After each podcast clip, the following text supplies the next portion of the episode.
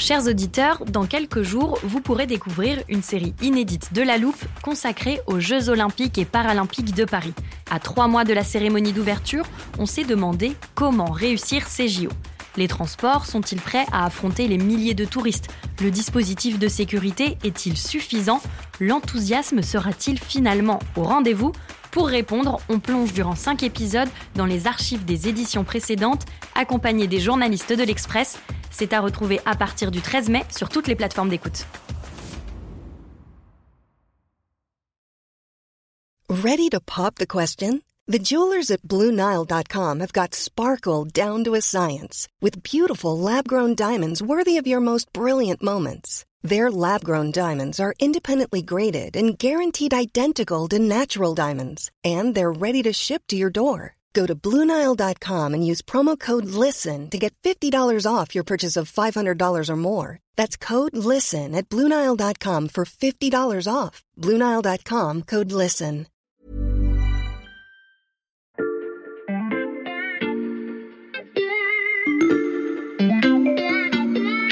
Salut, c'est Xavier Yvon. Cette semaine, dans La Loupe, je vous propose une sélection d'épisodes consacrés aux ressources indispensables au monde de demain. Je vous emmène dans le Finistère, au pied de la montagne noire et dans une forêt mosaïque. Bonne écoute Si vous décidiez de changer de régime alimentaire, une des premières choses à faire, c'est de vérifier l'équilibre de votre assiette. Par exemple, si je veux devenir végétarien, je sais qu'il faut que je veille à remplacer les protéines animales. L'association euh, céréales légumineuses est la, la composition euh, idéale pour remplacer la viande. Par exemple, des lentilles et du riz, jusque-là tout va bien, ça se trouve facilement au magasin, mais si la planète entière devenait végétarienne, y aurait-il assez de légumineuses et de céréales pour tout le monde? Eh bien, c'est exactement la question qui se pose pour la transition écologique. La planète commence à changer de régime énergétique, délaissant euh, peu à peu les énergies fossiles pour aller vers les énergies renouvelables. On aura donc moins besoin de pétrole, mais beaucoup plus de minerais comme le lithium ou le cobalt, indispensables à ces nouvelles technologies. Ce sont en quelque sorte les compléments alimentaires de la croissance verte. Pour l'instant, il y en a en quantité suffisante, c'est comme pour les céréales. Mais si tout le monde s'y met, et c'est ce que prévoient les accords de Paris sur le climat, alors là, ces minerais pourraient venir à manquer au point de mettre en péril la lutte contre le réchauffement climatique. Pour parler de ce sujet, je n'ai pas fait appel à un nutritionniste, mais au monsieur énergie de la rédaction de l'Express, Lucas Mediavilla. Salut Lucas. Salut Xavier. Alors aujourd'hui, le monde se nourrit, voire se gave encore de pétrole. Tu nous l'as d'ailleurs raconté dans un précédent podcast que je vous conseille d'écouter. Mais demain, pour assurer la transition énergétique, on va avoir besoin de ce qu'on appelle les minerais critiques. Euh, lesquels et pour quel usage? Euh, globalement, pour la transition énergétique, on en retient euh, quatre. On retient notamment donc le cobalt, le lithium, le cuivre et le nickel. S'agissant du, du cobalt et du, du lithium et du nickel, ils sont notamment utilisés pour les batteries des véhicules électriques. Et le cuivre, tu le sais, c'est un métal qui est conducteur. Donc en fait, on va l'utiliser dans tout ce qui est électrique demain, que ce soit les véhicules électriques évidemment, mais aussi toutes les technologies qui permettent de, de produire de l'électricité zéro carbone, à savoir les éoliennes, les panneaux photovoltaïques, euh, ce genre d'énergie. Donc voilà, il y a ces quatre grands métaux, mais il y a aussi euh, pas mal de métaux qui sont moins connus, mais qu'on utilisera aussi pour la transition. Donc on utilisera du, du zinc, on utilisera aussi euh, du graphite, du manganèse, on utilisera aussi ce qu'on appelle les terres rares. Donc c'est un groupe de 17 éléments chimiques qui ont des propriétés assez communes. Aujourd'hui, on, on les utilise surtout pour l'électronique, c'est-à-dire pour les smartphones, les ordinateurs portables, ce genre de choses.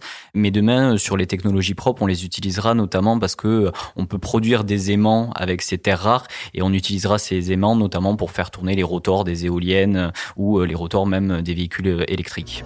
Pour une batterie de Renault Zoé, il faut ainsi compter 7 kg de lithium, 11 kg de manganèse, 11 kg de cobalt et 34 kg de nickel.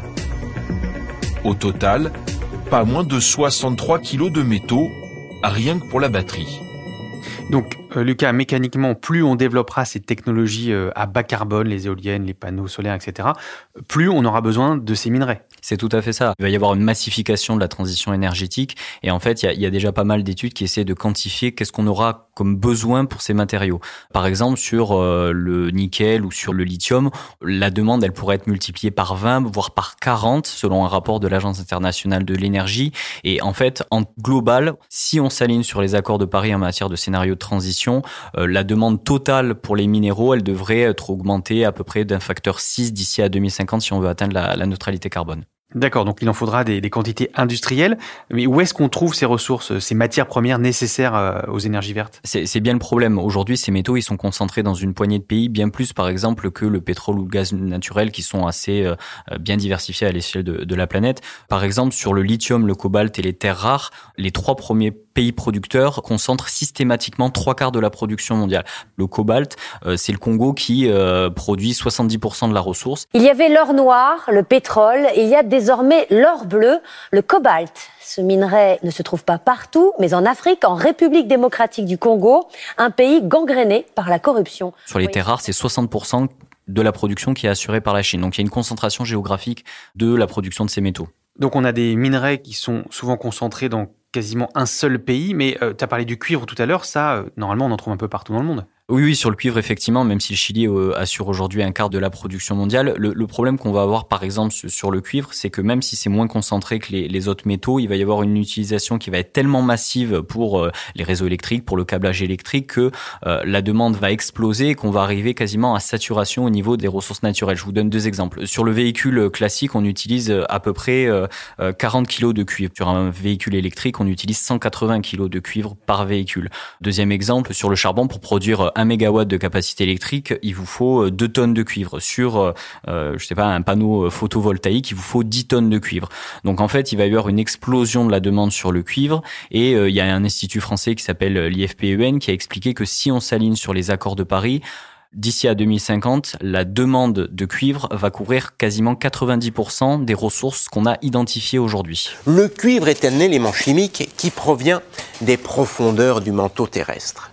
Grâce au mouvement de convection provoqué par l'intense chaleur qui y règne, le cuivre et les autres éléments qui composent la roche magmatique remontent lentement vers la surface. Donc on va utiliser quasiment tout le cuivre présent sur la planète. Qui est identifié aujourd'hui. Hmm. Tu nous parlais tout à l'heure du rapport de l'Agence internationale de l'énergie.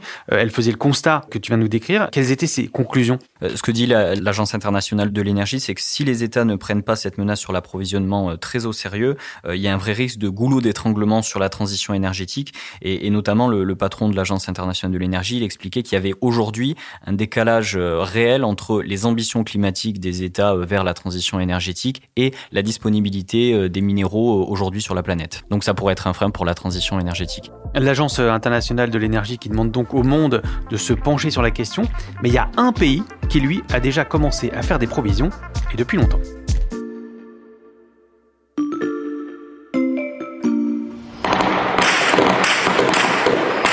Pendant plusieurs minutes cette nuit à Kaboul, des tirs et des feux d'artifice illuminent le ciel de la capitale afghane.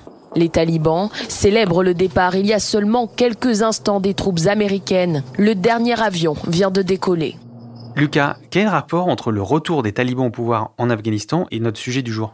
Euh, Ce qui est assez marquant, c'est que pendant que les Occidentaux euh, se posaient la question de l'évacuation des, personnels et, des civils, les Chinois, eux, ils ont vu dans le retour des talibans une forme d'opportunité. D'ailleurs, ils ont repris langue très rapidement avec eux.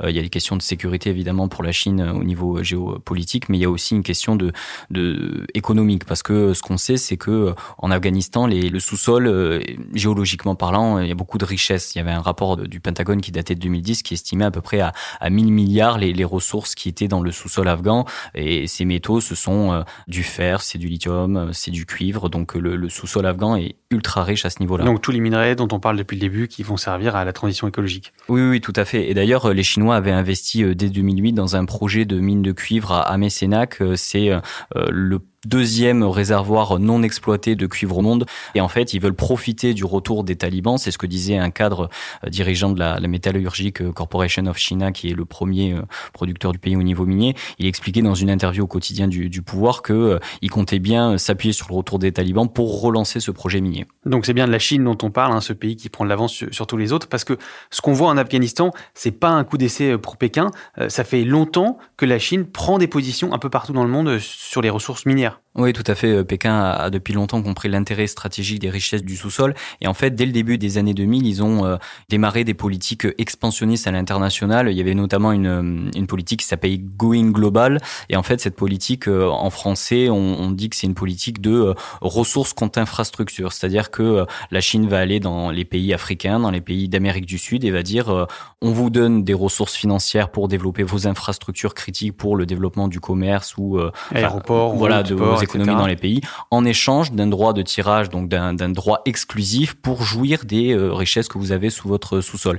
Et on estime, ça c'était un, un, analyste qui m'expliquait que euh, on estime à peu près en 15 ans à 200 milliards euh, le montant des investissements chinois à l'étranger pour sécuriser ces approvisionnements en matières premières minérales. Et d'ailleurs, il y avait un expert qui m'a raconté cette phrase assez intéressante. Il me disait qu'il n'y avait pas un projet minier dans le monde qui se développait sans que la Chine essaye de prendre une participation minoritaire ou majoritaire au capital. Et dans le cadre de cette stratégie, euh, Lucas, la Chine ne fait pas seulement qu'extraire euh, les matières premières. Ça, c'est le deuxième étage de la fusée. Elle se contente pas d'extraire les, métaux, elle les raffine aussi. Euh, ce qui est intéressant sur le cuivre, par exemple, euh, dont on parle notamment sur l'Afghanistan, c'est qu'au début des années 90, l'Europe et l'Amérique y maîtrisaient très largement les activités de raffinage au niveau mondial. Aujourd'hui, la Chine, elle raffine 40% du total mondial du, cuivre en, en circulation. Et, et, sur les autres métaux, c'est aussi important puisque la Chine, elle raffine 35% du nickel au niveau mondial, entre 50 et 70% du lithium et jusqu'à 90% des terres rares. Donc la Chine on va dire que c'est un peu la fourmi, elle engrange, elle met de côté, mais est-ce que la Chine, la fourmi, est prêteuse? Pour l'instant, oui. Euh, même si en 2010, euh, au moment du, conflit euh, diplomatique entre la Chine et le Japon sur les îles Senkaku, en fait, la Chine a été accusée de restreindre les exportations de terres rares envers le, le Japon. Donc ça, c'est les entreprises japonaises, pardon, qui s'en plaignaient. Et en fait, les entreprises japonaises, elles avaient cruellement besoin de ces terres rares pour l'industrie électronique notamment. Hmm. Donc la fourmi est pour l'instant prêteuse ou en tout cas vendeuse, exporteuse. Mais quand la saison de la transition sera venue, est-ce qu'il y aura des conséquences de cette mainmise chinoise sur ces minerais critiques Oui, nécessairement, parce que la Chine, à un moment donné, elle va bien garder une partie de ses métaux pour elle. Il faut bien voir que euh, Xi Jinping a, annoncé la volonté pour la Chine d'atteindre la neutralité euh, carbone à horizon 2060. Donc, qu'est-ce que ça veut dire? Ça veut dire massifier euh, les véhicules électriques. Et on voit que d'ailleurs, la Chine a énormément de constructeurs et il s'accélère énormément dans ce, dans ce secteur-là. Et le deuxième chose, c'est sur la production électrique. Ils vont probablement remplacer peu à peu toutes leurs centrales à charbon par des énergies renouvelables, dont je t'ai dit tout à l'heure qu'elles étaient beaucoup plus euh, gourmandes en métaux que euh, leurs homologues euh, thermiques. Et ça, est-ce que ça peut à terme avoir euh, comme conséquence des pénuries euh, de, de métaux, de minerais? Selon certains analystes que j'ai pu interroger dans mon enquête, euh, d'ici 3 à 5 ans, on pourrait commencer à voir apparaître des premières tensions sur l'approvisionnement en matière. Qu'est-ce que ça veut dire économiquement parlant? Ça veut dire qu'on peut assister à une inflation du prix des matières premières. D'ailleurs, je relève qu'en 2021, le prix de la tonne de cuivre, il a atteint un record historique autour de 10 400 dollars la tonne.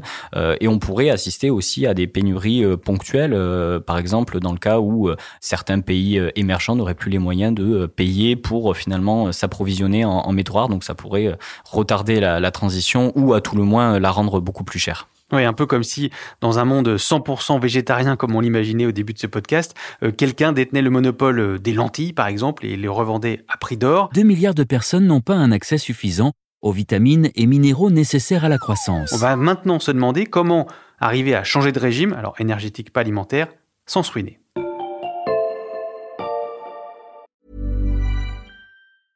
I'm Sandra, and I'm just the professional your small business was looking for. But you didn't hire me because you didn't use LinkedIn jobs. LinkedIn has professionals you can't find anywhere else, including those who aren't actively looking for a new job but might be open to the perfect role, like me. In a given month, over 70% of LinkedIn users don't visit other leading job sites. So if you're not looking on LinkedIn, you'll miss out on great candidates like Sandra. Start hiring professionals like a professional. Post your free job on linkedin.com/people today.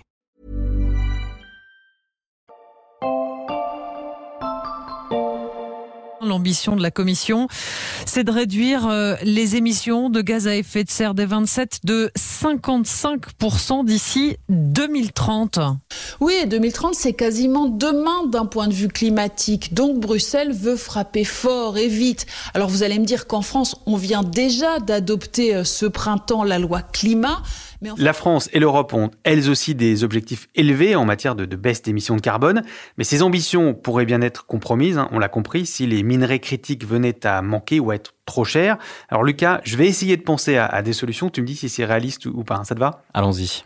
Première idée qui me vient assez naturellement, bah, c'est le recyclage. On pourrait récupérer ces matériaux, par exemple, sur les batteries usagées. Euh, oui, ça sera une solution majeure euh, à l'avenir, c'est évident. D'ailleurs, on voit que les choses euh, commencent à bouger hein, sur le sujet. En France, tu as eu par exemple la loi sur l'économie circulaire en, 2019 qui a été portée par Brune Poisson. On voit aussi que les entreprises bougent sur le sujet. Il y a récemment eu un, accord entre Renault, Veolia et Solvay pour implanter une, usine de recyclage de batteries.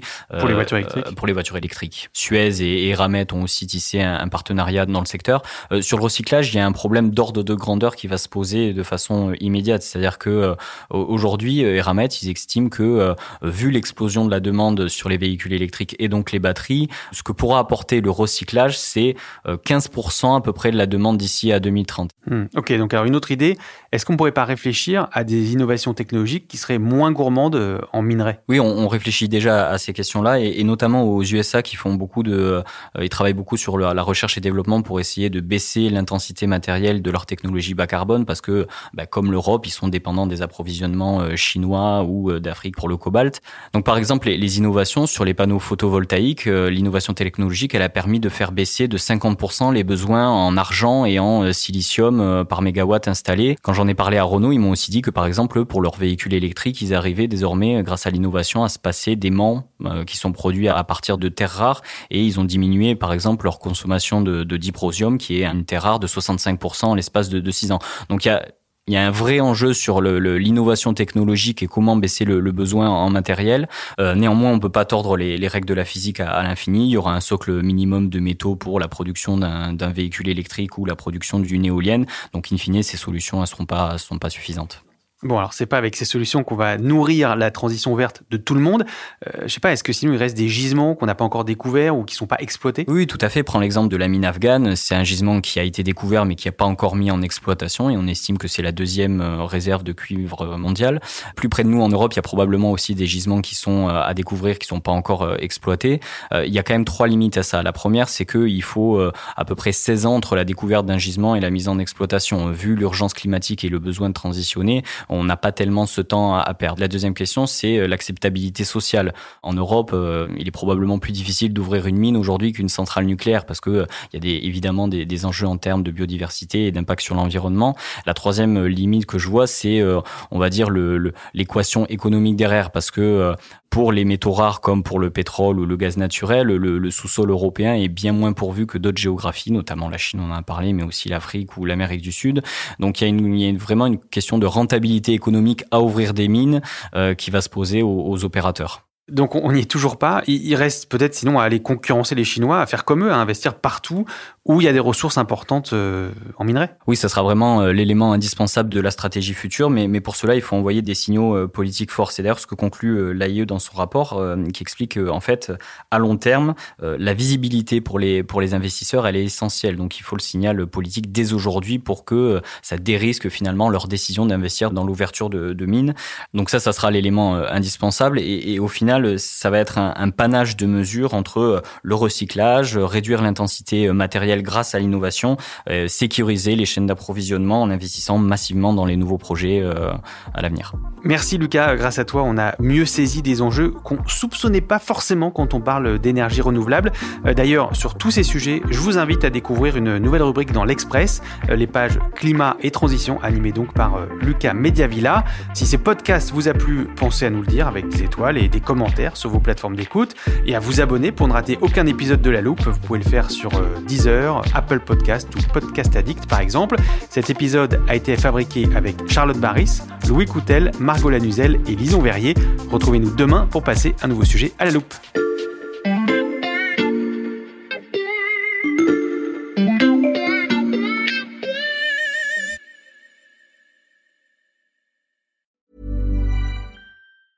Planning for your next trip?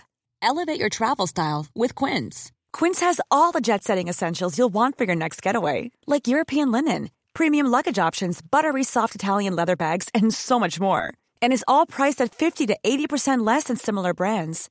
Plus, Quince only works with factories that use safe and ethical manufacturing practices.